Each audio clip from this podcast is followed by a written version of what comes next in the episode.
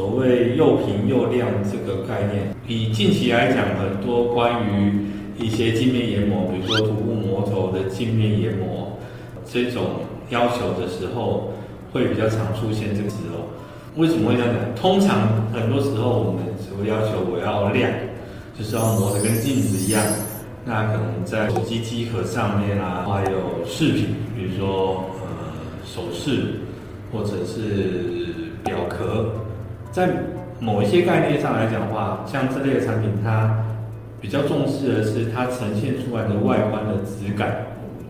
那基本上我们可以把它定义成它只需要亮就好了。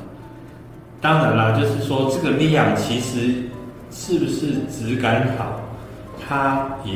关系到我的实际上这个平面的状态是怎么样。这个之后有机会再跟大家细聊。比如说进口的厨具、进口的卫浴设备，它同样是讲抛光出来的效果，但是它质感好很多。那或者是一些名贵的钟表。那它的抛光质感就比一般的钟表那个抛光质感好很多。这个视觉上的微小差异会出现在，比如说，呃，可能不会特别注意，但是直接感受到是它的光泽度、色泽，还有如果仔细看，很均匀度的差别。那这个其实都跟前面的制作工艺还有抛光过程都会有关系。但是基本上这样的情况下，我们还是比较把它归类成它是需要。达到好的面出度或光泽度的这个范畴里面，那通常会提到又平又亮，就表示说我这个东西，我除了要很亮之外，关键是我还要很平整。出现这种情况的工件或产品，大部分是属于模具类相关的东西哦。也就是说，我需要它制作出来的成品，经过这个模具的时候，它是一个非常平整的状态。那比如说最近比较常见像涂布磨头这个行业，它就需要当这些材料流过这个模具的时候，它是一个处在一个平均稳定的一个流速的情况下，所以它需要非常平整。那在这种情况下的话，就会呃牵扯到一个问题，就是如果说像刚提到我需要它亮的话，可能我用软性的材料去做。抛光它会比较容易达到，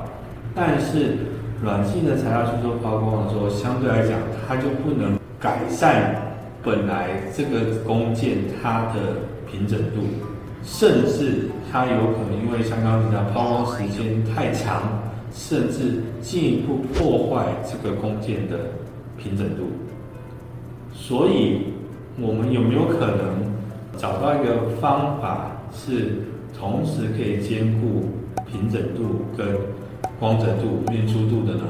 其实，在前面有大概呃说明到这一点了。其实主要的就是在于说，在这种情况下的话，通常我们就比较偏向去选择比较硬的耗材材料，比如说比较硬的砂轮，然后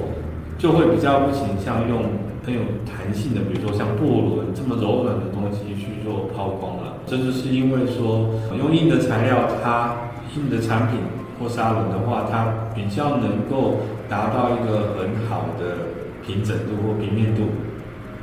可是就像刚刚提到的，在这个使用比较硬的产品情况下，相对来讲，对于呃磨床设备的要求相对就比较高一点，也就是说。我需要做很微小的晋级动作，它才能够达到这个效果。呃，我不可能说我在这种条件下，我用硬上呢是用很大力量去挤压它，去推挤它，这样子的话，连带就会使得这个产品也形成呃被这个呃弓箭快速给碾压过、挤压的这种状况，它也会破坏它的平整度。同时，其实它也达不到它的面粗度，呃，所以这个是主要的区别。所以，如果想要达到又平又亮这样子的效果的话，肯定算是呃需要比较用比较硬的砂轮或材料，然后用相对精密度、刚性比较高的设备，然后去做很精细的加工。所以，这类的加工通常就会比较归类的。所谓市面上有些时候会听到的超精密加工，比如说我的动作变成很细微，一点一点的去去除弓箭的体积，同时去达到好的平面度跟光泽度。这个之后我们可能会有一些相关的资料，可以请大家呃留意一下我们网站或脸书的相关讯息，可以有进一步的资料跟大家分享。Thank you.